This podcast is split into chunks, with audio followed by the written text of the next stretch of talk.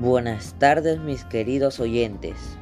Soy Justin Alexis Faustino Balvin y hoy les hablaré sobre argumentos de los riesgos que pueden tener ciertas publicidades.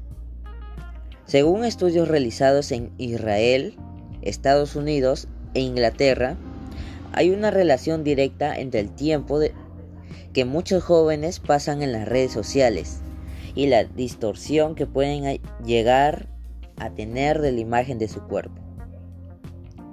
Jóvenes de entre 12 y 19 años con frecuencia tienen inseguridad y una idea negativa con respecto a su cuerpo.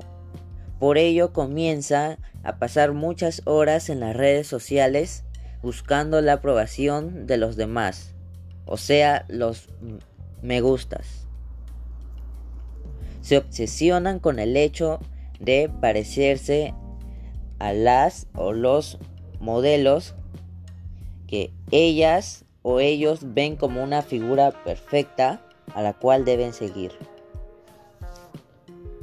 Ahora voy a mencionar algunos riesgos de las publicaciones. El acoso de personas desconocidas a menores de edad con el fin de sacarles información. Tener un muy baja autoestima a causa de estas publicidades, donde se observan modelos que supuestamente tienen un cuerpo perfecto ideal y se le meten ideas a la cabeza.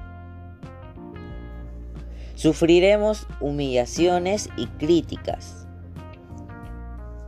caeremos en depresión y ansiedad. Estoy muy agradecido que hayan escuchado mi podcast.